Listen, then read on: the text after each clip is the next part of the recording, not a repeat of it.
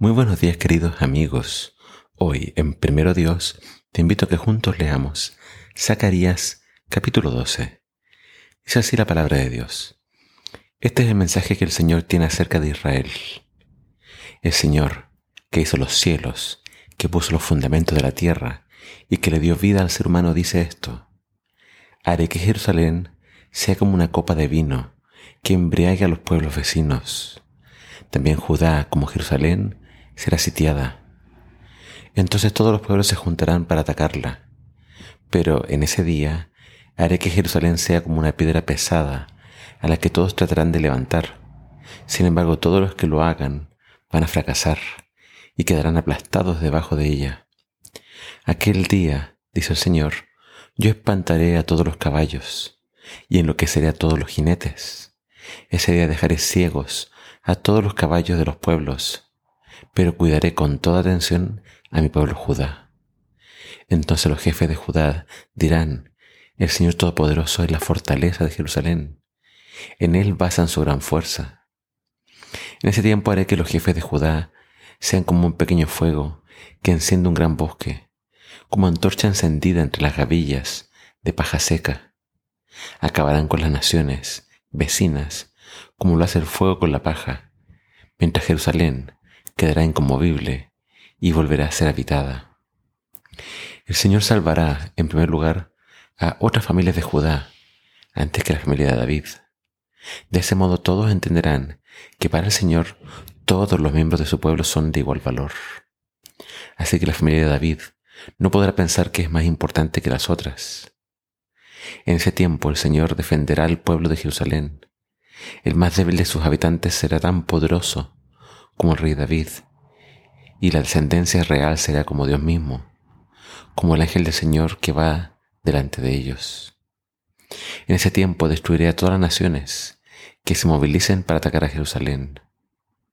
Entonces llenaré las vidas de los habitantes de Jerusalén de espíritu de gracia y oración. Ellos pondrán su atención en mí, a quien traspasaron, y se lamentarán de su antiguo error como se llora la muerte de un primogénito. Habrá luto, como si se les hubiera muerto el hijo mayor. En aquel día el lamento que, habrá en Jerusalén será tan grande como el que los paganos hacen por su dios Hadad Rimón en el valle de Megiddo. Todo Israel llorará con profundo pesar. Toda la nación hará lamento con una aflicción que será general. Rey, profeta, sacerdote y pueblo cada familia por separado llorará y hará duelo. Será igual para la familia de David, la de Natán, la de Leví, la de Simí y todas las demás. Hombres y mujeres llorarán por igual. Cada familia llorará su propia tragedia y también hará duelo por el destino de todo el pueblo. En el capítulo de hoy encontramos eh, nuevamente promesas y pasajes muy mesiánicos eh, en el capítulo de ayer se hablaba acerca de cómo el pueblo lamentablemente rechazó a Dios como pastor. Lo despreció y le dio una paga insignificante, paga de esclavo. Pero acá en el capítulo 12 se nos habla de que el pueblo va a llorar, va a lamentar y va a lamentar cuando vean y se den cuenta de que traspasaron al Señor. Otra versión habla de que lo atravesaron. Claramente tenemos textos en, el Antiguo Testamento, como en Isaías, que se habla del rechazo del Mesías y se habla de su muerte. Se habla de que fue traspasado. Entonces, una y otra vez la Biblia nos está diciendo de que Dios iba a enviar al Salvador, iba a enviar al Mesías, pero este Mesías tristemente iba a ser rechazado, iba a ser muerto. Y acá se profetiza de que toda la nación llorará por él. Y cuando habla de toda la nación también menciona a sacerdotes, menciona a reyes.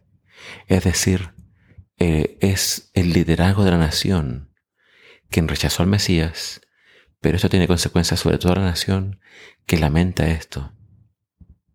Algunos ven en este pasaje que en el futuro la nación de Israel se va a dar cuenta de su horror y entonces va a llorar eh, muchos piensan que cuando dice que Dios va a mandar un espíritu de oración y de gracia Es decir, Dios una vez más va a tocar el corazón de este pueblo. Pero como también se habla de un lamento, eh, otros ven que eso va a ocurrir demasiado tarde. Y así parece ser la aplicación que da Juan en Apocalipsis, porque Apocalipsis menciona de que se verá a Jesús viniendo sobre las nubes de los cielos, y todo ojo le verá, dice Juan.